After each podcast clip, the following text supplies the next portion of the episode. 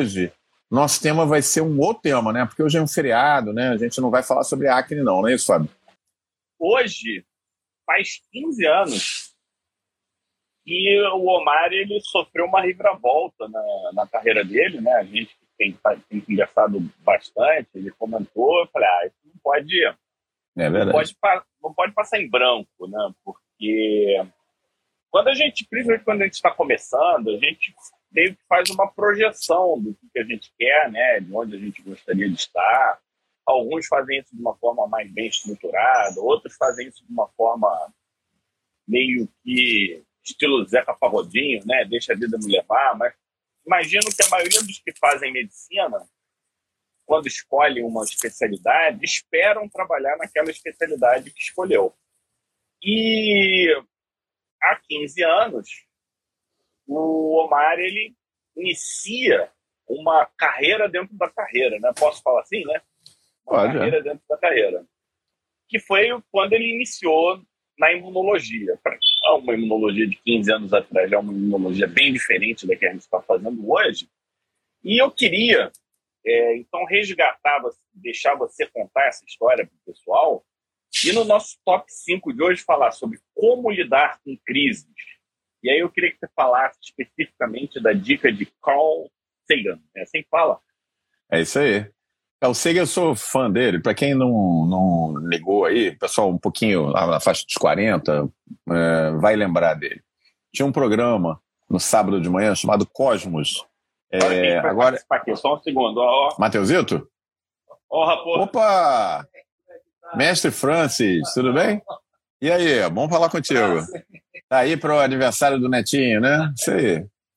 Ele veio aqui, ele não está ouvindo porque eu estou com, com headphone. Ah, já está com um headphone. Ele falou, ah, eu tenho que participar, eu tenho que participar de uma live. Eu falei, então vamos. Boa, acabou de participar. Para quem não sabe, é o professor Franciscone original. É, pai do esse Fábio. Não é fake, não, né? Esse não é fake, não. E nenhum dos dois é fake, mas esse é o original, né? O que não, não significa que, às vezes, o, a segunda geração. Eu sou filho também de médico, né? Meu pai é o professor Omar até hoje, é meu pai, né? Mas, assim, a gente vai construindo a estrada da gente. Mas uh, o Cal, eu estava contando a história, né? O Carl Sagan, eu adorava ele. Todo sábado eu acordava, quando eu era moleque, lá nos anos 80, e ia assistir Cosmos, que era um. É, foi até refilmado agora, com outro físico, né? E o, o Sagan era uma mistura de físico, de biólogo, eu achava ele o máximo, gostava pra caramba dele. Inclusive a mulher dele, é, a Lynn Margulis Sagan, ela é uma escritora famosa também. A teoria da endossimbiose, que nós já falamos aqui várias vezes sobre a questão da origem das mitocôndrias virem das alfa-protobactérias, a origem dos cloroplastos virem de algas prévias, é toda da esposa do Sagan. Mas onde é que eu quero chegar com o Carl Sagan? Ele, uma vez, é, quem lembra desse é, programa Cosmos deve lembrar que uma das coisas que ele mais abordava era a questão do contato futuro e possível do ser humano com outras civilizações, com outros planetas e tal. Então tem uma, uma passagem muito legal que eu acho que fala muito do Carl Sagan, da personalidade dele, né? É, um repórter chegou para ele, abordou ele e falou assim: "O professor Sagan, eu queria fazer uma pergunta. É, o senhor acredita que exista realmente outros, é, outros planetas habitados, outras civilizações? Aí ele falou: olha, eu, como cientista que eu sou, existe uma fórmula matemática que coloca isso em determinado é, número matemático. Ele começou lá a falar daquela é uma fórmula famosa que tem para isso. E aí tem várias variáveis, vai depender da distância do Sol, isso e aquilo e tal. Ele falou assim. Aí o, o repórter interrompeu ele. Né? Era uma entrevista, virou e falou assim: não, Olha só, eu não estou querendo saber a sua resposta como físico, eu não estou querendo saber a sua resposta como cientista. Eu quero saber o que, que você pensa sobre isso. E ele, né, gentilmente continuou respondendo. Ele era um cara muito educado, né? Não, olha, eu acho que é, existem chances, mas a probabilidade e tal. E o, o repórter se irritou e interrompeu ele uma segunda vez, virou para ele e falou assim: não, olha só, eu quero saber o seguinte: lá dentro do senhor, no seu íntimo, o senhor acredita que existam outros outras civilizações tal, que a gente venha fazer contato. Aí ele deu a resposta que eu acho fantástica, que eu sempre conto isso em, quando eu dou aula, motivacional. Ele disse o seguinte: meu filho, olha só, é, eu tento pensar com o cérebro que está aqui, não com o cérebro que está lá dentro do meu intestino, entendeu? Eu não penso com o cérebro do intestino, eu penso com o cérebro da cabeça. O que ele quer é, que é analítico. Então, em momentos de crises, é, há uma tendência, as pessoas, obviamente, todo mundo, tem dificuldade de manejar os momentos complicados. E a tendência da gente é reagir com o estômago, com, com o cérebro interno do estômago, aquele que está lá na barriga. Tipo, vou dar uma mordida em alguém, vou pegar um pau dar na cara do outro, vou dar um xingão. Não leva desaforo para casa. Não leva desaforo para casa. E, na verdade, é exatamente o que você não deve fazer, né? Porque um segundo ali de prazer inenarrável vai te custar provavelmente 10 ou 15 anos para você reconstruir determinadas pontes. Então, no momento de crise, né?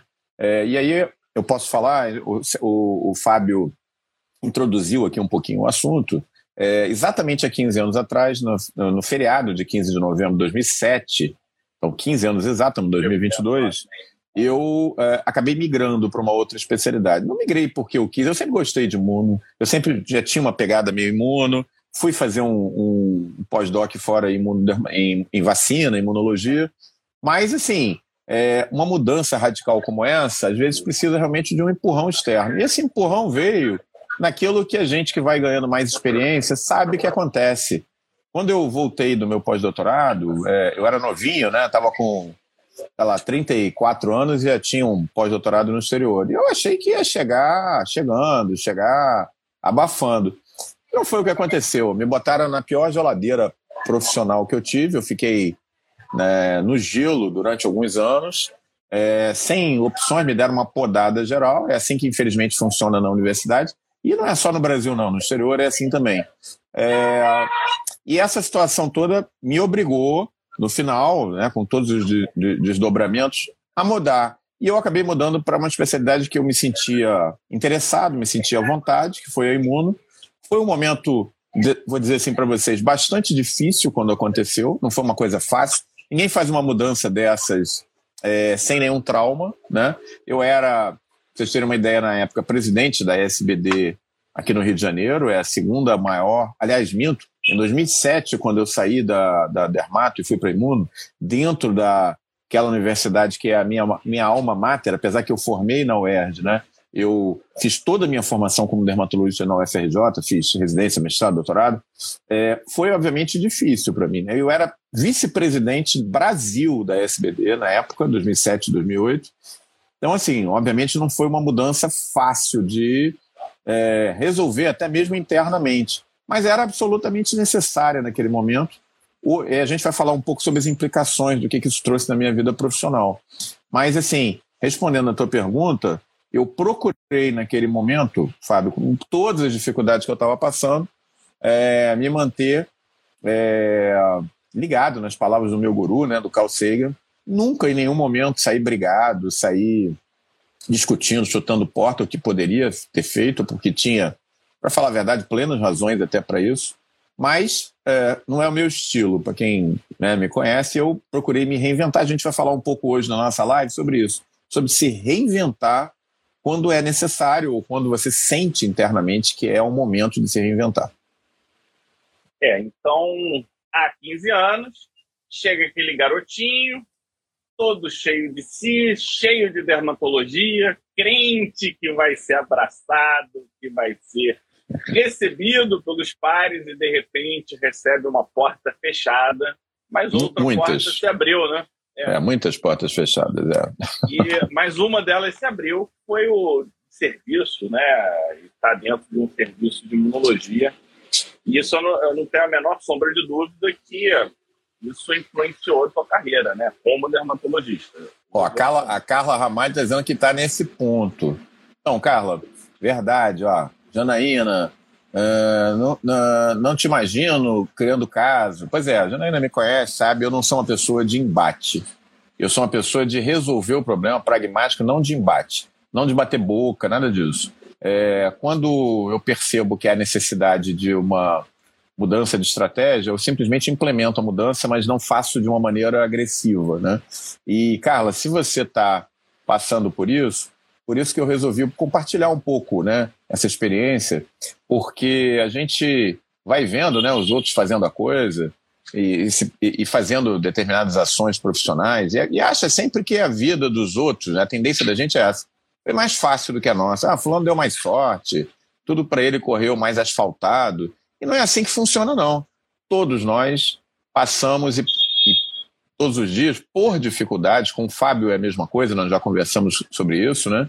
É, a necessidade de se reinventar é uma constante na vida do profissional, dentro da área médica, dentro de áreas competitivas, como são medicina, docência, universidade, universidade federal. Isso é mais agudo ainda do que às vezes quando você está só no consultório.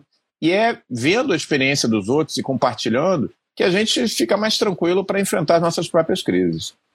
É, antes de da, seguir, eu vou contar uma fábula aqui que tem a ver com todos nós que estamos sempre nos dedicando, estudando, crescendo, né? Já, eu devo, já devo ter contado para o Mar, não tenho certeza, mas para vocês eu, eu sei que não. É a primeira vez que eu conto em live, em, em atividade ao vivo. O, o, o vagalume ele estava passando, aí a cobra olhou e começou a perseguir o vagalume, tentando pegar, comer o vagalume. E aí o vagalume correndo e a cobra perseguindo. Isso durou um dia, dois dias, três dias, até que um dia o vagalume ficou puto, Omar, ficou puto. Chegou para a cobra e perguntou: Eu faço parte da sua cadeia alimentar? É a cobra? Não. Eu já fiz mal para você ou algum parente seu? Não. Algum parente meu já fez mal para você ou algum parente seu? Também não. Então por que, que você me persegue? Aí a cobra responde: O teu brilho me incomoda. Então, às vezes é uma é. coisa que vem assim, você não tem como. É difícil, né? O grande mestre, aquele que abasta os, os mestres que vão chegando com uma tranquilidade, com aquela serenidade, difícil. sem criar aquele ar de competição. Parece que um novo ponto está chegando precisa ser contido, porque senão ele vai perder a majestade. Né? É, rapidinho. Deixa aceso, por favor. É, e nesse sentido, talvez seja uma das explicações. E isso provavelmente não aconteceu em um segundo. Isso deve ter sido uma consequência, uma consequência até que culminou nesse evento de mudança de departamento, que para quem não entende numa universidade, isso não é uma coisa fácil não, tá? Você não, você não sai deslocando uma pessoa daqui para ali do jeito que você quer, quando você quer, não. Tem toda uma burocracia e não é uma burocracia fácil de fazer dependendo da universidade. Imagino que no FRJ não seja fácil esse é, é, tipo de mudança. É, então, eu queria que você falasse um pouco sobre crises cronificadas. Né? Como você usar a sua dica do Carl Sagan e não deixar o, a tua amígdala, o teu emocional dominar. Você realmente raciocinar conseguir olhar fora da caixa, você ter o raciocínio fora da caixa, porque a tendência é você ir se encolhendo e olhar de dentro, não saber o que fazer, não saber como reagir. As pessoas muitas vezes não conseguem nem te dar uma dica legal. Como é que você faz, né, Omar? Como é que faz para ter a serenidade para, na crise cronificada, no nosso top 4, pensar fora da caixa? Então, é, para as pessoas que têm uma personalidade mais explosiva, né, talvez as crises não cheguem a cronificar, porque a pessoa simplesmente vai lá, vai chutar a porta, vai dar uma porrada, vai bater em alguém, vai xingar, vai transformar aquilo num, num momento, um momento agudo num momento hiperagudo.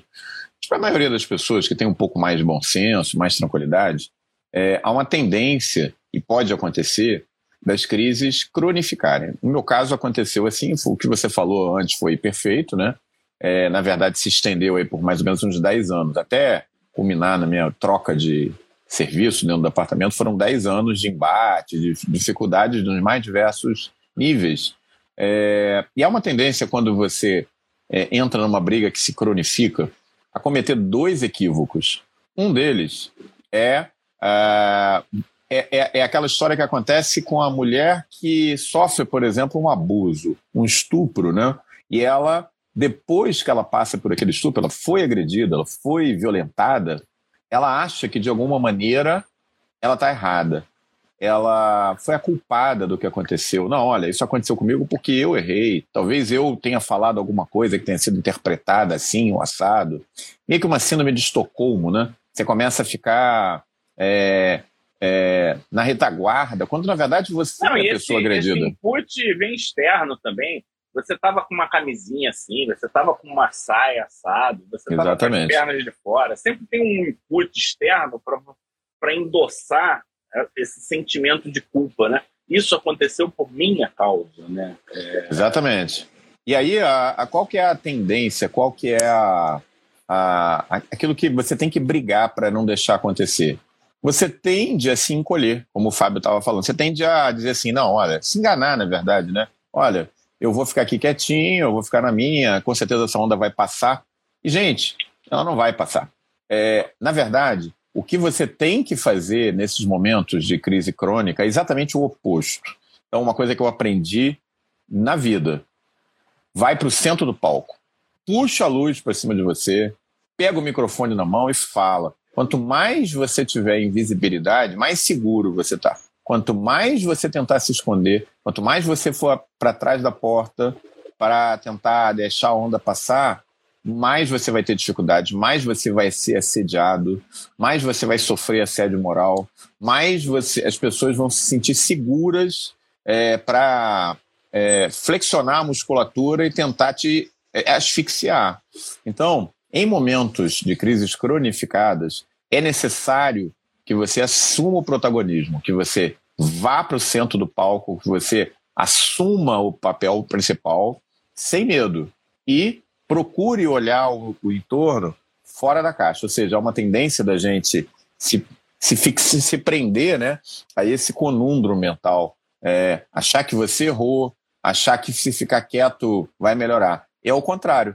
É, assuma o protagonismo, procure ver novas opções, procure ver novas maneiras de enxergar o problema. E muitas vezes é, essa mudança significa o quê? uma, uma mudança radical. Aceitar, abraçar a mudança, entender que a mudança às vezes faz parte do, do jogo, do momento e procurar fazer da melhor maneira possível. Isso, esse negócio que você estava mostrando era o quê? Uma bandeira?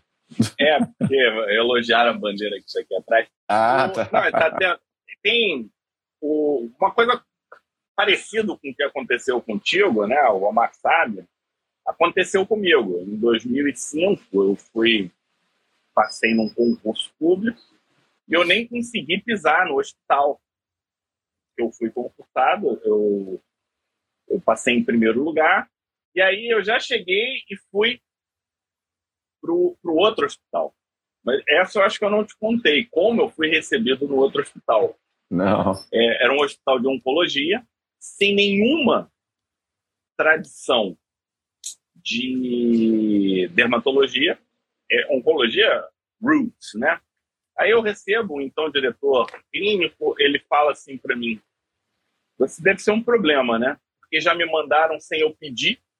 Aí eu falei, aí eu olhei para ele e falei, olha, não tem problema, se você não quiser, é só responder não que eu volto para lá. e aí, desde então, é. eu comecei minha, meu trabalho na oncologia. E aí eu tinha duas opções, né? Ficar reclamando ou começar a aprender oncologia e atender bem meus pacientes de oncologia. Foi o que eu fiz por 15 anos, né? Então, é, ah, o Maurício... Lustosa, né? Lusto, Lustosa tá aí também. Olha, olha é, o, o Fábio. O pessoal também. todo está acompanhando, o pessoal tá, tá num dia tranquilo, né?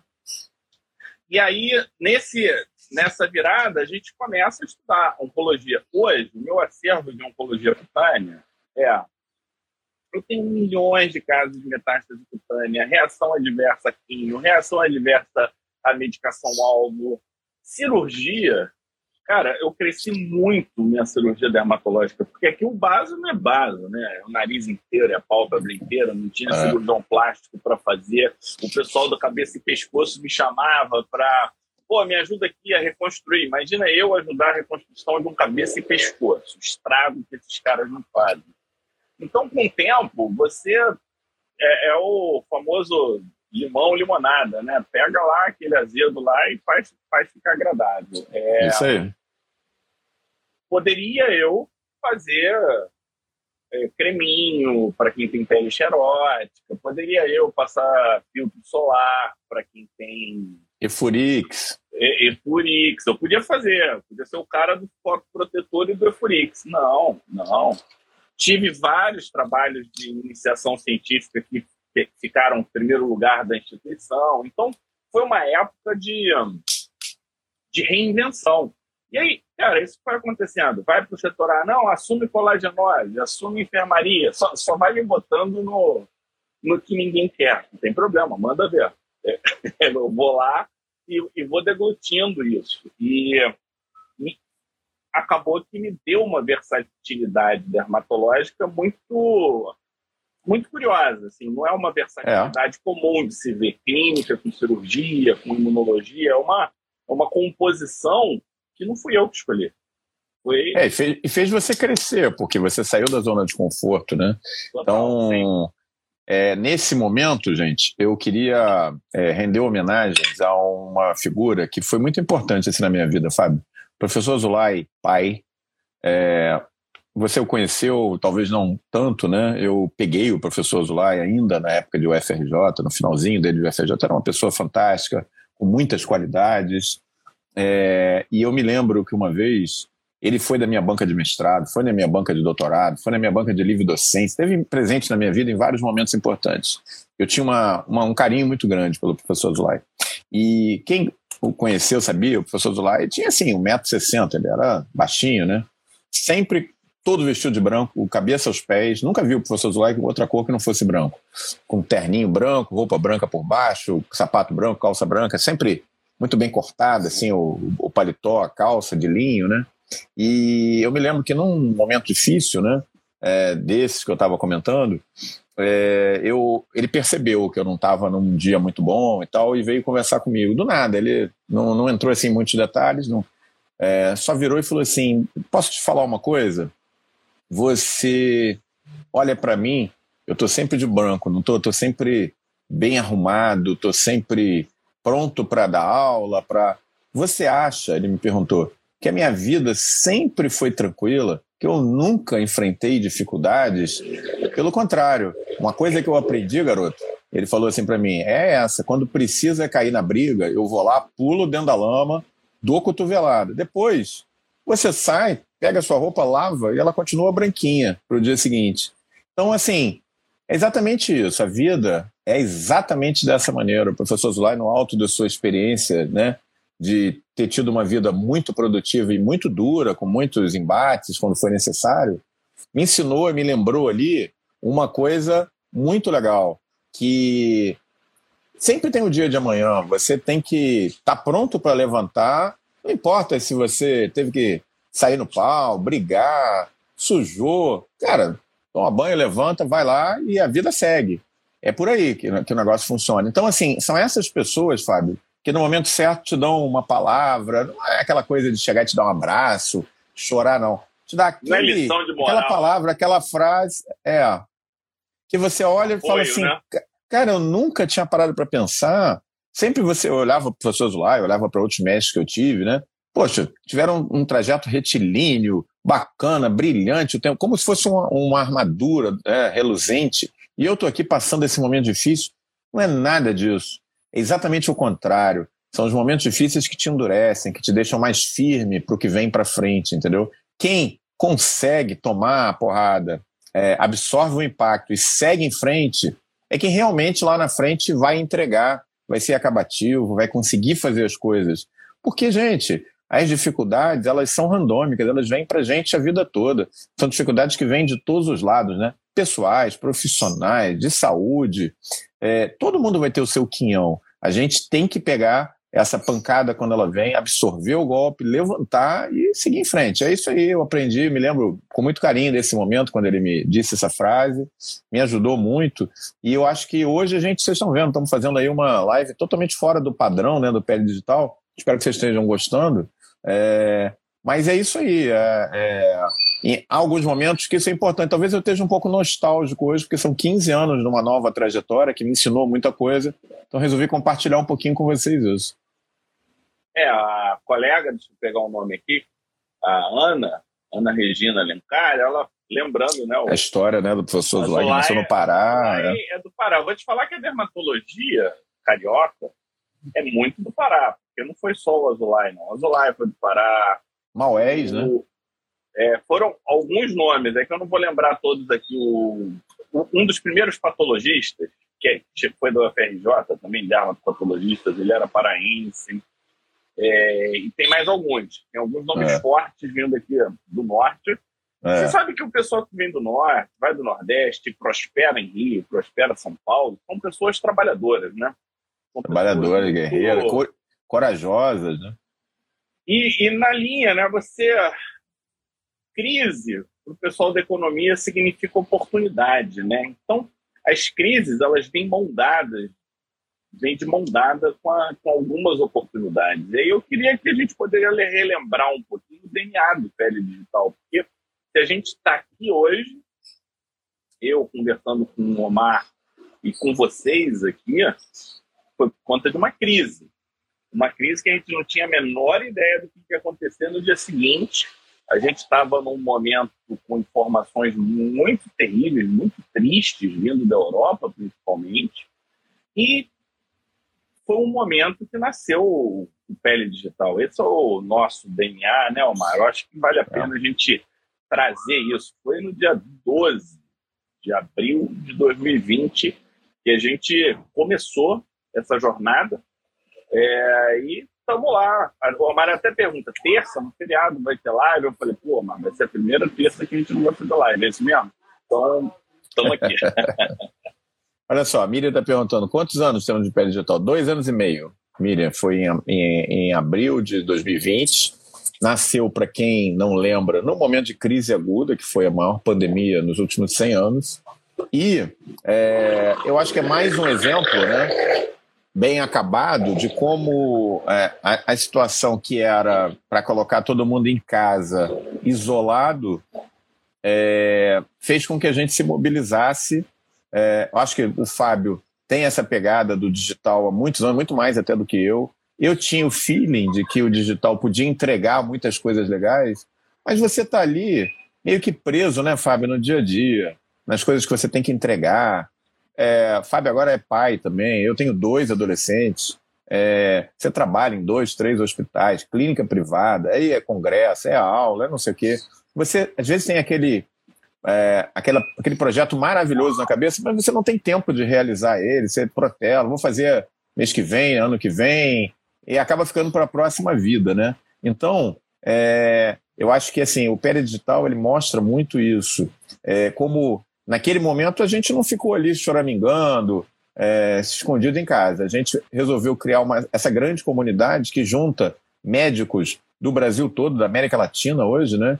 E muito do que a gente tem vivido nos últimos dois anos e meio, graças a cada um de vocês, foi graças a um momento também de crise, né? Então as crises elas podem ser forças produtivas e de mudanças intensas na vida da gente. E é isso aí essa mensagem que a gente queria também passar para vocês hoje. Não encarar a crise como uma coisa negativa. Se ela for bem gerenciada, ela pode trazer muitas oportunidades, pode tirar você da zona de conforto, pode entregar na sua vida uma coisa que você nem esperava realizar. Fábio, eu vou te contar uma coisa. Já falei isso para o Fábio, mas eu vou falar aqui talvez pela primeira vez também em público, né? É, quando eu voltei ao Congresso de Cirurgia Dermatológica esse ano, em abril, lá em Recife, depois de dois anos eu não ia a nenhuma atividade presencial, eu, eu encontrei as pessoas, Fábio não foi, eu já estava lá no Congresso de Recife. Eu fiquei sensibilizado com a forma com que as pessoas vieram falar comigo sobre o trabalho que a gente tem feito aqui no Pérez Digital. Eu não imaginava isso, Fábio, com toda sinceridade, eu não imaginava a forma carinhosa como as pessoas vieram abraçar a gente, agradecer pelo que estava sendo feito, a forma com que a gente se posicionou na pandemia, como em muitos momentos era uma das poucas opções né, de trazer uma palavra tranquila, ciência, é, crescimento profissional dentro daquele momento obscuro na, na cabeça da gente, que todo mundo estava com medo e preso dentro de casa. Então isso foi uma coisa que me sensibilizou muito lá em Recife. Isso não, a gente fala, mas não tem muito tempo não, tem seis meses. E eu liguei para o Fábio de lá e falei, Fábio, se inscreve no Congresso Brasileiro, é, que ia ser em São Paulo, Fábio, do jeito que ele é aí, meio caveman, né? Não, não vou a congresso nenhum, não sei o que. Talvez você tem que ir, cara. Porque você talvez não tenha noção do que, que a gente está criando aí com o Pere Digital. Isso eu realmente tive a noção quando eu fui no Congresso de Cirurgia Dermatológica. Então, de público, eu queria agradecer a todos vocês que estão aqui com a gente, é, que deram esse feedback tão legal, que, sabe, até aquela hora assim que você olha e fala: caramba, esse trabalho todo que a gente está tendo valeu a pena. Valeu a pena, fez a diferença para muita gente. É, o pessoal fazendo vários comentários aí de. É, apoiando a gente, dizendo que estão com a gente desde o início da pandemia, que o Omar é um verdadeiro antidepressivo, e coisa do tipo. É, não, e, e você sabe, meu pai, meu pai fala isso, né? Negócio bom para um é de pai para filho, né? O negócio, o negócio tem que ser bom para todos. É, e a gente não faz isso só para em nome da ciência. A gente tem faz porque a gente gosta, né? Eu acho que é, um, é o nosso cacoete, meu, do Mar, a gente gosta de ler, a gente gosta de estudar, a gente gosta de facilitar. E quando a gente encontra pessoas como vocês que têm interesse numa informação técnica de qualidade, isso retroalimenta a nossa vontade de trazer mais uma informação. Pelo menos é assim que eu me sinto, sabe, Omar? Não é aquela coisa de, pô, vai ter que dar aquela aula amanhã, espero que eles gostem. Não, a gente fala, vocês confiam no que a gente vai trazer, e isso é legal. E a gente ter esse bate-bola, esse embate, que nem sempre é concordante, às vezes não é tão alinhado assim, mas isso é ciência, isso é estudo, isso é interpretação, é assim que eu, que eu gosto de poder discutir, poder emitir minha opinião. É isso aí. E semana que vem eu posso mudar a opinião de acordo com as novas informações é, que vão chegando. E a Acne, né, a gente, para quem não, não sabe, esse, esse artigo de Acne ele vai ser resenhado pelo Omar, e vai para o nosso clube de revista de mono. Então, a, a, nossa proposta aqui não é, não é curso que acaba. É, um, é uma forma da gente estar tá sempre montando aulas e montando, trazendo conhecimento, facilitando a vida do colega do consultório, né? Porque a grande maioria dos dermatos não tem o teu perfil, Omar. A grande maioria trabalha no consultório, quer chegar em casa, não quer ficar fora do jogo, quer saber o que está acontecendo, mas ele quer saber o que é importante, ele não precisa saber de tudo. Então, essa eu acho que, eu acho que foi o, o equilíbrio que nasceu do Pele Digital, né? Covid era importante, mas a quantidade de coisas importantes que a gente precisa para se atualizar foi. Eu, por exemplo, aprendi muito. Eu estava pensando, né? O que, que a gente já produziu? Seja sem contar todas as lives, todos os eventos tal, só o que está dentro das nossas plataformas, a gente tem mais de 350 vídeos, meu e seu, só. Sem, sem colega, sem Manu, sem Paula, sem todos os colegas. Hoje, vocês não sabem, mas vários colegas querem trazer um curso para dentro do Pele Digital porque entendem que nós somos um, um, um ecossistema. Um ecossistema.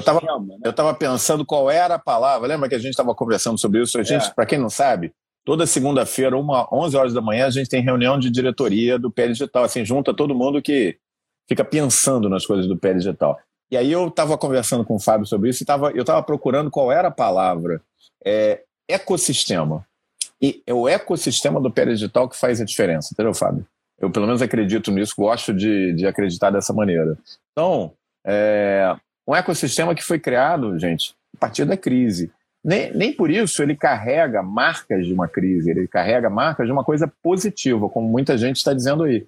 Ajudou a passar a crise. Depois vieram outras crises, monkeypox é outra crise, é, acne, a gente está aí trazendo as coisas novas para vocês, né? Olha, olha, Kátia, o Jô Soares foi embora, mas ficou o clássico pele digital das oito horas. Livre, democrático, cultural e de alto nível. Obrigado. É, maravilha, é isso aí. é. Muito então, bom. Mas é, é, a ideia é essa. Quem sabe a gente não consegue, Omar, criar um grande serviço online em que grandes professores e grandes colegas, todos juntos, possamos discutir, trazer casos, é, fazer Verdade. uma cena leve, descontraída, sem perder qualidade, sem perder é, a seriedade que a medicina tem, né? E no nosso top 2 de hoje, a gente vai pintar o poste de vermelho. É isso? Pinte o poste é. de vermelho. Oi. Comece com metas factíveis a curto prazo. Isso é, é muito alinhado com o que a gente está falando. Às vezes a gente está num momento de dificuldade, a gente precisa mudar, e aí a gente quer sair do sedentarismo para malhar três vezes ao dia, de manhã natação, depois na hora do almoço vai fazer um HIIT de High Intensity Training, depois vai fazer maratona. Vai dar certo? Fazer assim, Omar? Não vai. É, quando você sofre a mudança e você abraça a necessidade de mudar, o melhor conselho que eu posso a Valéria dar. queria pintar o poste de verde, não de verde. De verde. Não, é, é, não gostou do vermelho. É, o, né, o vermelho é que tem aquela coisa do touro, né? Que vai em direção a. a é por isso que tem o negócio do alvo ser vermelho, né? É, então, é, quando acontece isso, você tem que ir com calma. Você não pode se cobrar demais, você não pode achar que, como eu já falei, né, os erros que a gente tende a cometer, achar que você, síndrome de Estocolmo, o cara tá abusando de mim, tá não sei o quê, e eu que estou errado. A outra coisa é tentar se esconder. O terceiro erro que eu aponto nesses casos é você se cobrar demais. Você precisa de um tempo para se adaptar. Esse tempo, trace metas a curto prazo. Curto prazo, coisas factíveis, porque isso vai gerar um ecossistema em que você se sente mais à vontade, mais seguro para fazer as mudanças. Então, eu me lembro que quando eu fui para o Imuno, eu não cheguei, obviamente, no serviço de imuno dizendo assim, olha só, pessoal, eu sou presidente da Sociedade de Dermatologia, eu quero aqui um ambulatório que eu só veja a pele. Não é assim. Né? Eu entrei no serviço de imuno, Fábio, e fui lá atender rinite, asma, é, imunodeficiência como variável. O que, que eu tenho que fazer, né? É, e, exatamente. E, e fui aprender os guidelines de asma, de rinite, porque é isso aí, eu tinha mudado de. Se eu tivesse que estar lá trabalhando e atendendo isso até hoje, era o que eu faria, sem problema nenhum, entendeu? A gente está se reinventando. Obviamente, o que, que aconteceu com o tempo? A minha qualidade clínica como dermatologista acabou prevalecendo, as pessoas viram que eu poderia fazer e render muito mais fazendo outras coisas, que era dermatologia dentro da, da alergia, da imunologia, do que ficar é, atendendo como um imunologista clínico clássico. Então, é, aos poucos, mas isso aconteceu com o tempo, né? Meu, minha própria estrutura, minha linha de pesquisa, eu trouxe toda para Imuno. É, eu me reinventei, eu trabalhava antes com virologia, com virose emergente, com herpes e tal, eu fui trabalhar com dermatite atópica, com urticária, com angedema, é, eu mudei a minha forma de trabalhar. Hoje, dentro lá da Imuno, eu faço a parte de dermatologia de pele, é, obviamente que eu tenho pacientes com asma, com esofagite eosinofílica, que fazem parte, são comorbidades das doenças que eu atendo, mas eu tracei objetivos factíveis a curto prazo, eu fui deixando a água passar debaixo da ponte e aos poucos é, mostrando que o caminho poderia ser diferente no sentido de trazer um pouco da minha experiência anterior. Então, as experiências que a gente vai acumulando durante a vida, pessoal, são um asset, né? Como falam os americanos, são um, um, alguma coisa que você conquista e que vão ser úteis em muitos momentos. Você não deve nunca dizer assim, ah, eu fiz, sei lá, 5, 10 anos isso aqui, vou jogar isso fora. Não. Aquilo você vai utilizar. Você tem que ter a tranquilidade e a humildade de aprender dentro do, da nova estrutura que você está, se foi necessário mudar, e aos poucos as coisas vão se acomodar. Então, é, mudanças necessita também de um plano mental. Mentalmente você tem que mudar. E eu é, conto para você, Fábio, você formou lá no fundão, vou te contar a história eu, eu, eu, sempre fui claustrofóbico, né? Eu sempre tive dificuldade com elevadores, espaços fechados. Mas na estrutura que eu trabalhava antes, eu não, não pegava elevador, porque é, eu ia do ambulatório para, enfim, para o serviço onde eu tinha que ir, era fazer tudo de escada. É, quando eu fui para Imuno, Imuno fica no nono andar e as aulas teóricas todas são no décimo segundo andar. Então, obviamente, isso se tornou inviável eu tinha que pegar o elevador, não vou ficar tomando 12, 12, degra 12 é, andares, Perdeu né? oportunidade aí, Omar. É, perdi. E aí, o que, que aconteceu? Olha que coisa interessante. Em nenhum momento eu tive assim, crise de ansiedade, chorei, nada disso. Mas uma coisa em que eu, eu percebi que eu estava manifestando a minha dificuldade, a minha inquietude com aquela mudança. Eu, a, o meu, minha claustrofobia ela bateu no teto, né? Eu chegava, você conhece ali no fundão como é que é? Eu chegava na frente do elevador, Cara, eu não conseguia entrar dentro do elevador, eu não conseguia. eu chegava, aí saía do elevador, tinha crise de, de claustrofobia intensa, né? Na verdade, o que, que era isso? Era a minha cabeça se reajustando àquela nova necessidade. Internamente, eu queria, de alguma maneira, mostrar a minha insatisfação, a minha dificuldade de lidar com, a, com aquela, aquele momento, né? E como é que eu fazia isso? Através da, da piora da minha claustrofobia. Conforme eu fui entendendo isso, eu fui racionalizando novamente, sem usar o cérebro reptiliano, mas sim o neocórtex, né?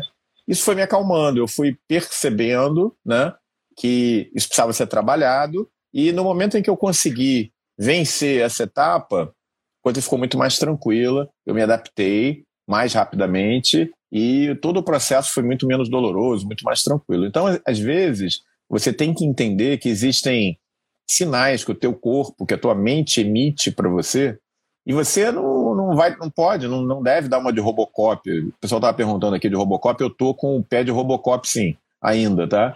É, é. Mas assim, você não tem que ser Robocop, você tem que entender que existe um momento para tudo, traçar metas de curto prazo e transformar aquelas metas em realidade. No momento que isso acontecer, você cria um ciclo virtuoso a teu favor. As pessoas vão ver que você entrega, vão ver que a coisa está acontecendo, abrem novas oportunidades e você vai fazendo as coisas, vai se adaptando, vai mudando e, enfim, é, ultrapasse as dificuldades. Então, é, isso que essa exacerbação até, né, desse, dessa claustrofobia, ela tem a, ela tem a ver com um trauma, né? Com um trauma de você ter sido rejeitado. Porque quando você só uma rejeição, ninguém ninguém lida com rejeição assim, adorando, né? Caraca, que bom, fui rejeitado Não. tal. Você Não. lida mal, ainda mais quando a rejeição ela vai de encontro com uma expectativa inversa. Você tinha uma expectativa e, e, e, ou, e aconteceu exatamente o inverso, algo completamente fora do seu controle, né? Eu tenho certeza que não foi uma merda que você fez, foi simplesmente alguma coisa que te direcionou. E essa rejeição foi ali, porra, vou ter que. Esse elevador é o que me leva para onde eu não queria estar nesse momento. É exatamente. É, é. Exatamente. Então, juntou uma predisposição com esse trauma, como é que lida com isso? É difícil. Então, é, é difícil. Respire em quatro, segure quatro, exale em oito, vai, vai tranquilo. Fecha o olho, entra no Pensa em outra coisa. Olha para o espelho, fica debaixo do elevador, do, do ventilador, do, do... E vai, vai foi indo, né? terapeuta, cara. Terapeuta é, é para isso. Na verdade, olha, eu, é, eu fui, eu, eu fui a um terapeuta, marquei uma consulta com um psiquiatra que estava me incomodando muito, aí ele foi, falou assim, olha, eu entendo perfeitamente, ele foi um cara super, né, eu expliquei um pouco a situação, ele falou, eu vou te dar aqui um diazepínico de ação imediata, você vai comprar e você vai deixar dentro do teu bolso. Se por acaso o elevador parar, que esse era o meu pânico, né, você pega, bota debaixo da língua e você vai ficar tranquilão em 15 segundos. Eu falei, ah, tem isso? Que bom. Aí fui lá, comprei e tal, botei. Aí, obviamente, eu é, nunca. É uma enganação, né? Então, eu nunca cheguei a usar o diazepínico, né? Aí, um belo dia, um tempo depois, sei lá, uns dois anos depois, eu encontrei com esse colega meu, né, psiquiatra, e falei, cara, aquele diazepínico que você me deu foi sensacional, ele mudou a minha vida. Ele falou, olha, você sabe que isso não existe, né? Aquilo que eu te passei foi só para te deixar mais tranquilo. Aquilo... Mas foi. Ah, ah, é, é um, uma válvula de escape, né? Não. Exatamente. É. Exatamente. É, então vamos para o nosso top 1. A gente tem 10 minutinhos. É, o pessoal, um tema mais motivacional. A gente circulou entre 100 e 130 pessoas, né? Bem legal.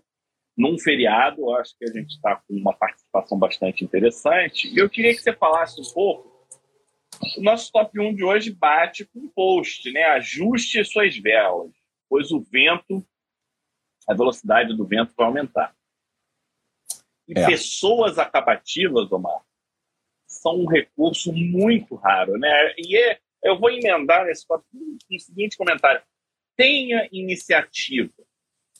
Isso é o que a gente ouve, né? Comece, comece, comece, comece, mas não larga no meio. Se for é. largar no meio, pensa duas vezes se vai começar. Essa é a, é, é a questão né, do acabativo. Então, o que é ajustar vela? Que velocidade é essa? Que vento é esse? Conta pra gente. Então, é, outro dia eu li um post que eu achei muito interessante. era sobre a questão das pessoas que morrem subindo, subindo no Monte Everest, né? Porque um terço de quem tenta subir o Monte Everest não consegue fechar a subida e um quinto morre congelado numa avalanche, cai lá de cima e tal, mergulha para. Então, é, esse post era muito interessante, dizendo o seguinte: que todas as pessoas, 100% das pessoas que morreram no Monte Everest, morreram porque elas eram tinham iniciativa. 100% tem iniciativa. Se você não tem iniciativa, você não vai subir o Monte Everest, você vai ficar na tua, vai subir aqui no máximo o pão de açúcar, né? Então, é, ter a iniciativa é obviamente muito importante, mas você tem que procurar ser acabativo. Você tem que procurar dentro da sua realidade, daquilo que você se propõe. Você não vai subir o Monte Everest, mas você vai trabalhar num determinado local, você está mudando o seu consultório, você está dentro de um serviço público, enfim, seja lá como for, você tem que procurar ser acabativo. Pessoas acabativas, Fábio, aquelas que entregam aquilo que elas se propõem, são muito raras. Na verdade, é, eu vejo hoje, eu procuro os residentes que têm esse perfil, para mim, são aqueles que eu boto debaixo da asa, são assim, aqueles que valem ouro, porque é, pessoas acabativas são raras. É talvez é, a, a, qualidade mais rara que eu vejo, né, que eu não vejo, talvez, né, porque a gente não enxerga quase isso hoje. Muitas pessoas começam projetos, mas não terminam. Então, se você está é, tá passando pela dificuldade, acerta a vela, toma o seu tempo, entenda que existem até questões físicas e mentais que você tem que ultrapassar no momento de, de, de mudança, mas traça é, planos a curto prazo, planos que você se sente seguro para realizar é, porque eles vão gerar um feedback positivo. Um pequeno plano bem executado, bem entregue, num período curto, gera demanda para mais um ou dois. Não sejam, é, não sejam naivos, né? O seu chefe, as pessoas com quem você passa a é, ter contato a partir de então, vão perceber que você tem a característica acabativa. Isso vale ouro, porque não tem quem é acabativo, é muito raro.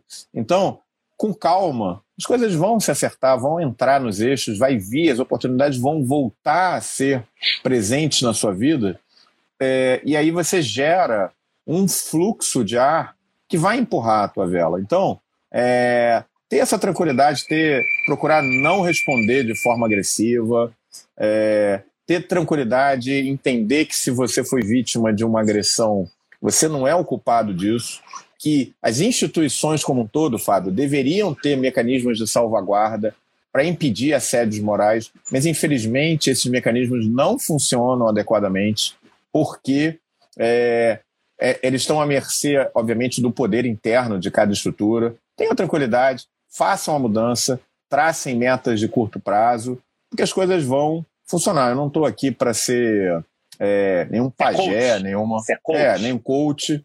Mas assim, tô, tô nesse momento Não, tem com 15...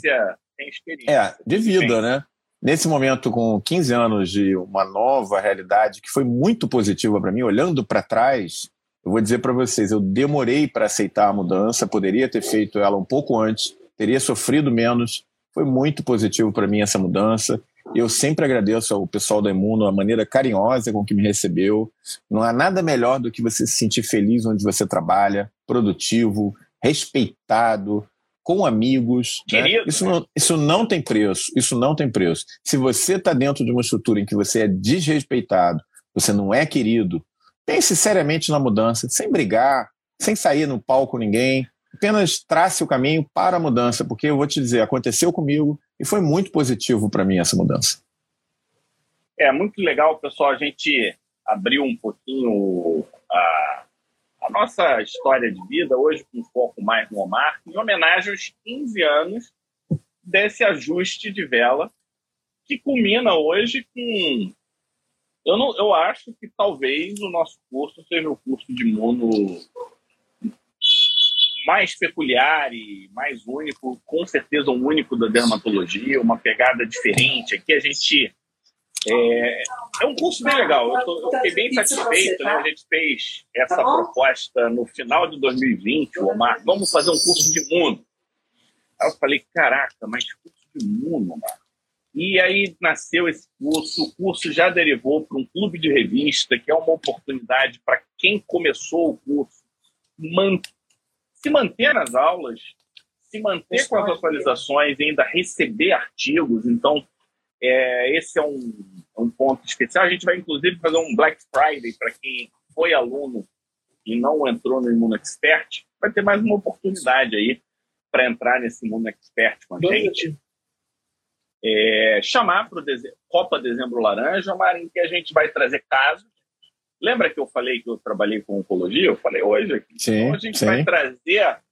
Eu, eu, meu, minha dificuldade é qual caso que eu tiro, porque eu já selecionei uma porrada. Então eu vou pegar aqui é, bom. Já, já, preparei o primeiro. A gente vai terminar, então, a Copa Dezembro Laranja, que é focado no diagnóstico do câncer de pele. A gente quer participação e quer divulgação. Vocês acham que um médico precisa saber reconhecer câncer de pele? Venha para a Copa Dezembro Laranja, mas não é só base e melanoma. A gente está falando de oncologia cutânea, uma coisa mais ampla, mais bem pensada e mais bem estruturada agradecer mais uma vez o Omar, que está sempre comigo, que eu tenho certeza que esse pele digital também tirou ele da zona de conforto, porque quando ele acha que vai relaxar no feriado, ele tem que estar numa live, mas ele vem feliz, ele não reclama não. É, mais uma vez agradecer a todos que participaram. Hoje teve bastante gente entrando e saindo, Omar, e passando. Verdade, é. Chegamos em 130 e poucos com um tema não definido. Eu acho isso muito, é, muito interessante. E a Copa Dezembro Laranja vai começar no dia 21 de dezembro, 21 agora desse mês. De novembro. Copa do Mundo, começa a Copa Dezembro Laranja. A gente podia lançar o primeiro caso no dia 20 mesmo para já começar, já inaugura com a Copa do Mundo. E aí, à medida que vocês entrarem, vocês vão vendo os calendários, os casos, o que vai acontecendo. Beleza? Copa Dezembro Laranja, chama os amigos de vocês, porque vai ter campeão, Omar. Você sabe o que, que o campeão vai ganhar? Não, vai que... ganhar um ano dos nossos três cursos. Imuno Expert, Infect Expert e Dermato Expert. Ah, Só caramba, isso. isso aí vai dar é briga. Briga no bom sentido, né? É, o primeiro lugar vai ganhar tudo isso, tem segundo e tem terceiro lugar. Então, quem, quem acertar mais casos, quem divulgar mais o, o, o, a Copa Dezembro Laranja, quem trouxer mais amigos para a nossa Copa do Mundo, vai estar tá ganhando ponto. Vocês vão entender à medida que vocês se inscreverem. Vai ser bem legal. André, entra aí com a gente, porque o Omar vai se despedir. É, ela vai. Fábio, é isso. Estamos sempre juntos aí, assim, com cada um de vocês, um super abraço. Espero que vocês tenham gostado dessa pegada um pouco mais próxima, menos científica, um pouco mais humana, né? É, é isso. Se você está passando por dificuldades, todos nós passamos. Todos nós passamos. A vida, ela traz um, um pool randômico de dificuldades. Estou com o, o tornozelo torcido, tive que mudar de serviço, tive que me reinventar. Cada um é, cada um de nós tem o nosso fardo para levar. Depois eu conto os é, meus dramas aqui, porque o pessoal é, que talvez, não moleza, não. é, talvez essa, essa papo de hoje seja uma maneira de compartilhar um pouco é, e dividir esse fardo no sentido de ajudar cada um que está aí pensando em mudanças, necessitando de mudanças. Muita gente gostou. Espero que é, a gente continue aqui sempre junto. Fábio, saudações para você. Um beijão para o Mateusito, que fez dois aninhos de idade. E uma boa noite a todos, um bom feriado. Isso aí. Grande abraço, pessoal. Até a próxima terça. A gente vai falar alguma coisa, provavelmente. Terça que vem. É... Não, terça que vem está fechado. Vai ser imunologia do exercício. Imunologia do exercício. do exercício. Tudo a ver com Copa do Mundo. Tudo a ver com Copa do Mundo. Grande Exatamente. Abraço. Tchau, tchau.